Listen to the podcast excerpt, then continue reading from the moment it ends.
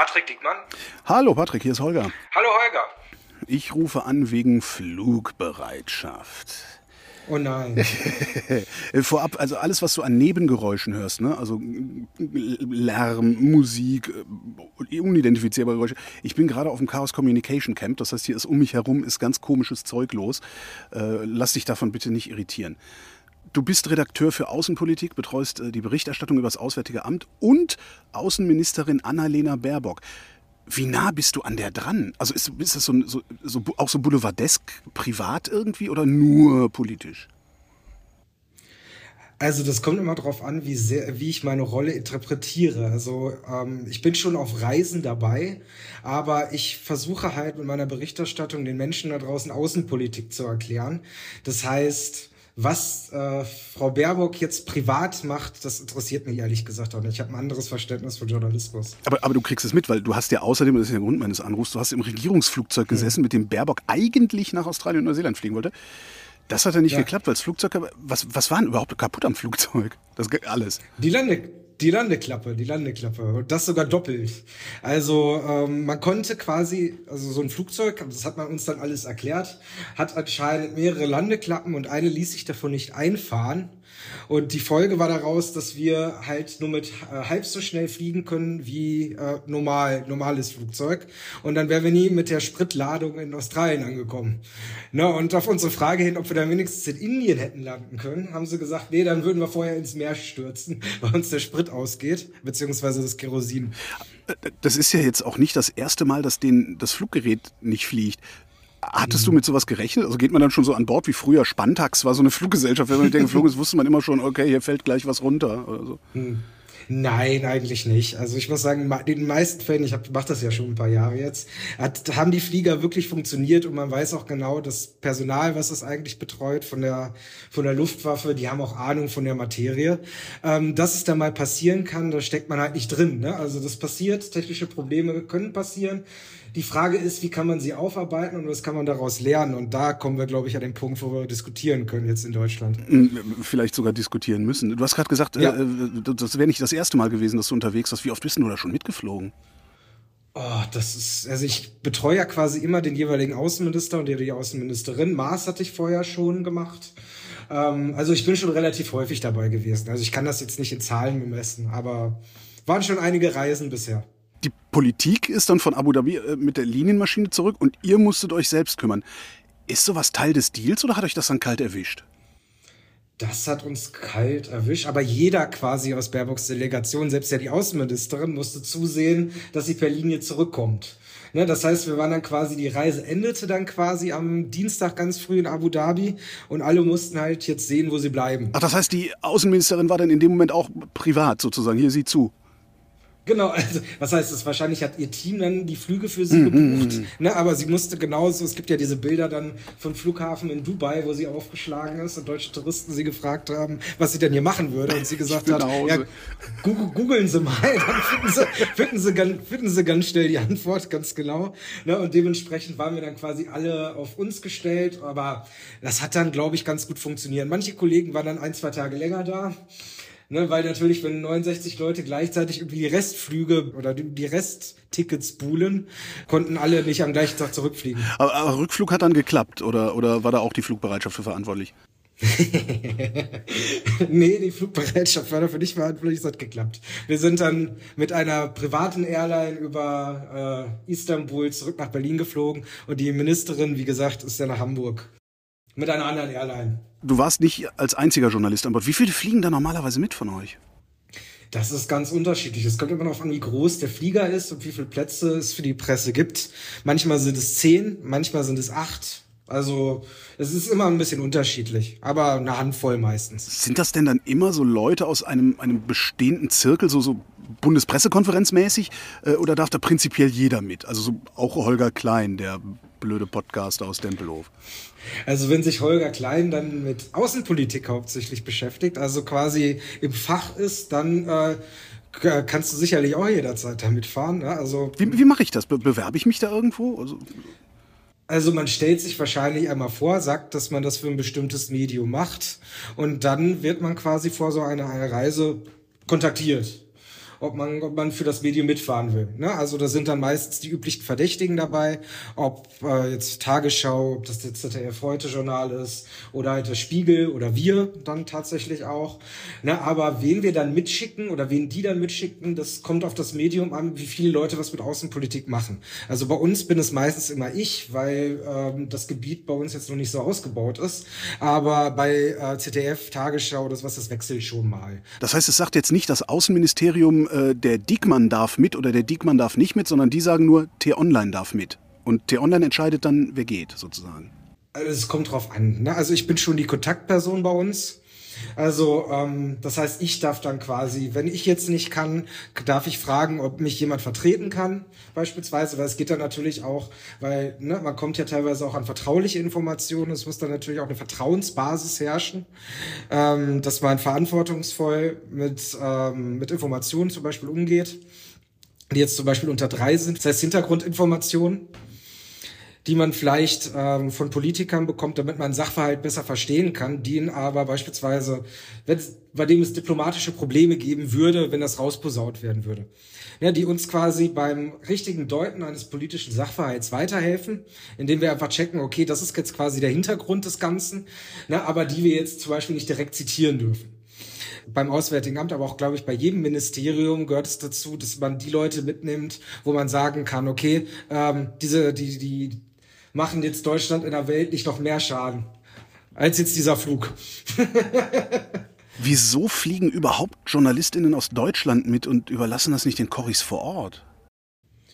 Na, es kommt ja immer darauf an, wo die Ministerin oder wo jedes Regierungsmitglied gerade hinfliegt. Ganz viele Medien haben vor Ort einfach keine Leute mehr. Und ähm, es geht natürlich darum, wenn du sehr viel über Außenpolitik schreibst, dann möchtest du natürlich als Journalist, hast du den Anspruch oder auch als Journalistin, ähm, das zu schreiben, was du selber gesehen und gehört hast. Ne? Und äh, deswegen würde ich mich immer unwohl fühlen. Zum Beispiel, wir waren jetzt im März mit der Ministerin im Irak und da haben wir dann auch die Marschen besucht, die tatsächlich auch im Fokus der Klimakrise stehen, weil die Menschen da sehr darunter leiden, weil das gehört ja quasi zu solchen Reisen auch immer dazu, dass man auf solche Termine geht und äh, die Schwerpunkte der Bundesregierung Regierung dann auch mitmacht und Klimakrise ist ja zum Beispiel eins davon. Ja, und da war es für uns Journalisten sehr, sehr wertvoll, uns dann selber ein Bild vor Ort zu machen. Ne? Also das macht schon Sinn. Und wie gesagt, das ist auch mit Kosten verbunden, die quasi die Medienhäuser dafür tragen. Wieso? Die fliegen doch sowieso. Müsst ihr dafür für den Flug müsst ihr bezahlen? Wir bezahlen für die Flüge und für die Hotels selber. Okay, das Hotel heißt, kann ich verstehen, aber der Flugzeug ist doch sowieso unterwegs, da könnt ihr euch ja einfach mitnehmen. Naja, weißt du, äh, wir verdienen ja Geld damit. Ne, das heißt, wir schreiben Artikel und ähm, wir jetzt, wir haben keine Bezahlschranken, also bei uns, wir generieren quasi das, unser, unser Geld durch Werbeeinnahmen. Ne, und wir würden ja quasi mit dieser Berichterstattung von vor Ort Geld verdienen und deswegen ist es schon richtig, dass die uns das berechnen, auch die Flüge. Und das orientiert sich dann an den ganz normalen Economy-Tarif von der, ich glaube, von der Lufthansa. Ne, wie die das tatsächlich vom Auswärtigen Amt berechnen, weiß ich jetzt nicht, ich kann das jetzt nicht direkt vorrechnen. Wir kriegen auf jeden Fall vor jeder Reise dann direkt die Kosten genannt, sodass ich dann quasi quasi bei uns in der, Kost, äh, in der Chefredaktion vorsprechen kann, sagen kann, okay, das ist so und so teuer. Das Ganze. Lohnt sich das für so ein Medium oder ist das, ich sag mal, also nice to have, damit man auch dabei gewesen ist? Kannst du das beurteilen? Pff ich komme drauf an, welchen Anspruch man das als Medium, als Medium hat. Also wir haben jetzt wirklich den inhaltlichen Anspruch, wirklich dabei zu sein, nah dran zu sein, nicht nur an Frau Baerbock, sondern wie gesagt auch an den Orten, über die wir berichten. Jetzt ähm, Australien wäre jetzt zum Beispiel ja nicht nur total interessant gewesen, weil da die Ministerin Fokus drauf legt, sondern einfach, weil es gerade in Bezug auf China und auf die geopolitische Lage im Indo-Pazifik einfach ein hochinteressantes Land ist. Ne? Und das ist natürlich, da kann ich sehr viele Texte mitnehmen, die ich vielleicht auch noch nach der Reise schreibe. Und deswegen würde ich schon sagen, das lohnt sich für uns, vielleicht sogar auch wirtschaftlich, weil wir halt auch hm, teilweise in Ländern sind, was, äh, wo die Leute sehr gerne Texte drüber lesen und dementsprechend ähm, die Sachen sehr gut laufen. Wie ist denn das eigentlich so? Also wenn die berechnen wie ein Lufthansa Economy, ist das auch nur so Lufthansa Economy? Nee, ne? Ihr habt schon so Catering, äh, kostenlos Alkohol, goldene Wasserhähne und so, ne?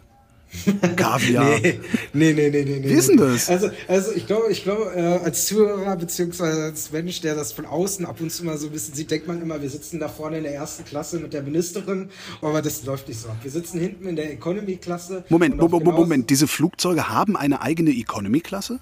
Klar, in, so. diesem, in diesem Flugzeug, in dem Flugzeug gibt es Economy, in dem Flugzeug gibt es Business. Ich habe hab die äh, ganze Zeit so ein, so ein, so ein äh, Air Force One-Bild vor meinem geistigen Auge. Das ist gar nicht so. Also ich weiß ehrlich gesagt nicht, wie es in der Air Force One aussieht, aber ich finde, ähm, es ging ja Kino. Tatsächlich, ich auch. Ne, aber, aber, aber spannend ist ja gerade, dass man das in den Videoaufnahmen, die es jetzt gab, äh, vom Fernsehen, auch von diesem Pannenflug, da sieht man ja eigentlich ganz gut, wie wir da hinten sitzen. Das ist äh, nicht schlecht. Also wie gesagt, ich bin tatsächlich in meinem Leben noch nie Business oder höher geflogen. Aber ähm, wir haben halt meistens mehr Platz für uns in dieser Economy-Klasse hinten drin. Die, das Essen ist okay. Ne? Also man kann sich da jetzt wirklich nicht beschweren. Das ist einfach ein ganz normaler Economy-Flug. Keine Naja, aber, äh, ganz normal. Also, äh, ihr haltet euch dann auch schon, mal- schon für was Besonderes, weil es ist jetzt nicht ein 0815 Economy-Fluch, wo ich mir einfach ein Ticket kaufe. Haltet ihr euch für was Besonderes? Gibst du? So unter Nee. uns mit. Nee? Nee, ich glaube, ich glaube nicht. Ich glaube, man hat irgendwie, und das habe ich tatsächlich in den letzten Jahren auch gelernt, gar nicht, äh, gar nicht so viel Zeit, das alles zu reflektieren. Dass man, also es ist schon für jemand, der aus dem außenpolitischen Bereich kommt wie ich, toll, bei etwas dabei zu sein, wie zum Beispiel mal bei der Sitzung des UN-Sicherheitsrats. Äh, jetzt im Juli war das. Ja, das ist schon toll, bei Sachen, über die man halt ganz oft gelesen hat.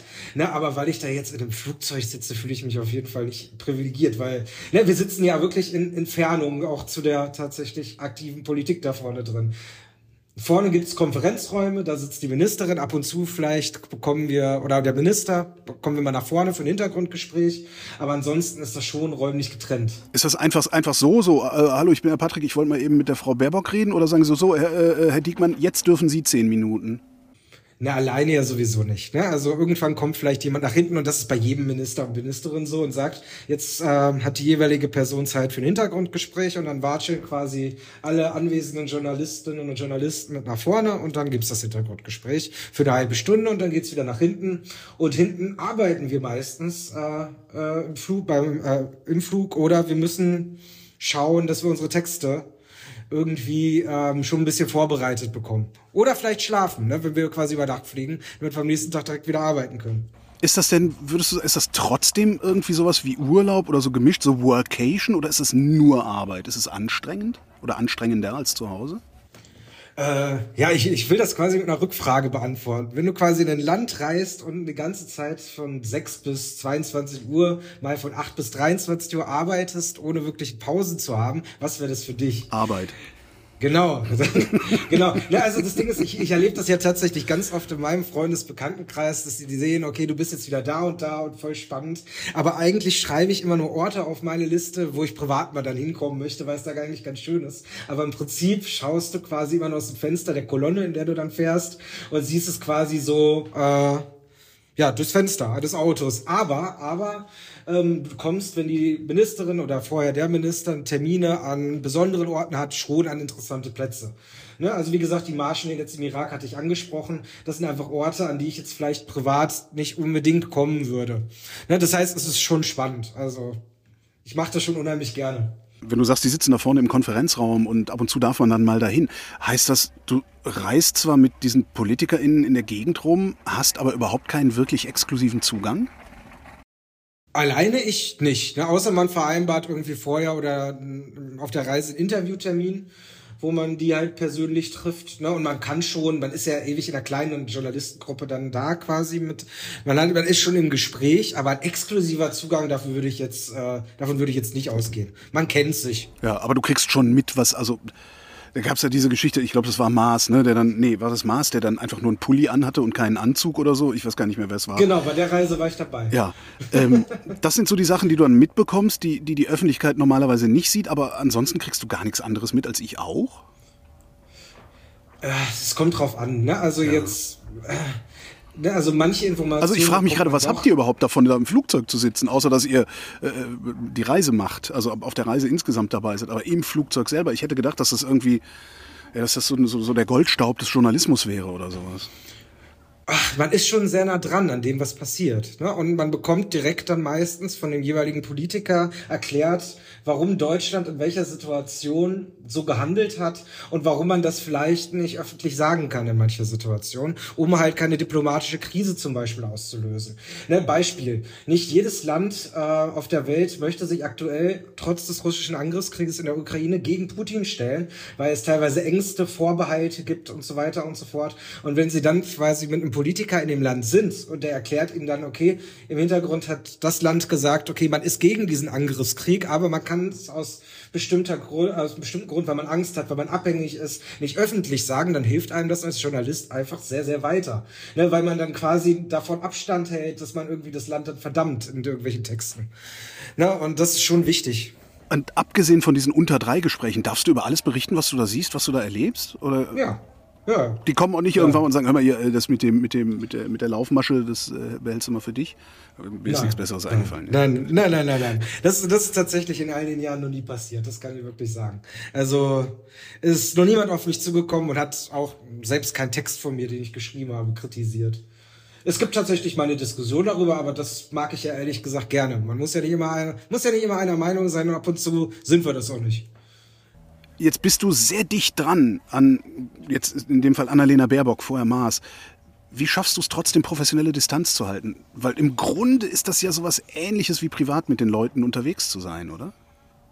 Das, nee, eigentlich überhaupt gar nicht, weil das eine ist irgendwie so ein bisschen mein Beruf und das grenzt, das ist im Kopf total getrennt. Ne? Aber ich könnte jetzt auch zum Beispiel dich in diesem Podcast mögen zu, und wir könnten ja trotzdem mal unterschiedlicher Meinung sein und dann darüber äh, diskutieren. Ja, ja aber ich ja, dachte so, dass das, das dann irgendwie so nach dem, nach dem dritten, vierten Reise ist dann halt auch nicht mehr, ah, der Herr Diekmann von T-Online, sondern ist dann, moin Patrick, willst du auch ein Bier? Weißt du, so. Halt. Nee, das, das ist tatsächlich nicht? auch, das ist tatsächlich auch nicht passiert. Boah, ich also habe eine völlig alberne, romantische Vorstellung von deinem Job da oben. also, keine Ahnung, vielleicht wenn wir mal sind, wie 60, 70 in Rente sind, wenn man sich dann noch mal wieder sieht. Aber sonst gibt es ja erstmal von unserer Seite eine Distanz zu dem Amt was ein Politiker hat auf der einen Seite und natürlich die Skepsis jedes Politikers auch gegenüber Journalisten. Ne? Und äh, dass wir ja dann trotzdem über diverse Sachen schreiben können und so weiter und so fort, jederzeit.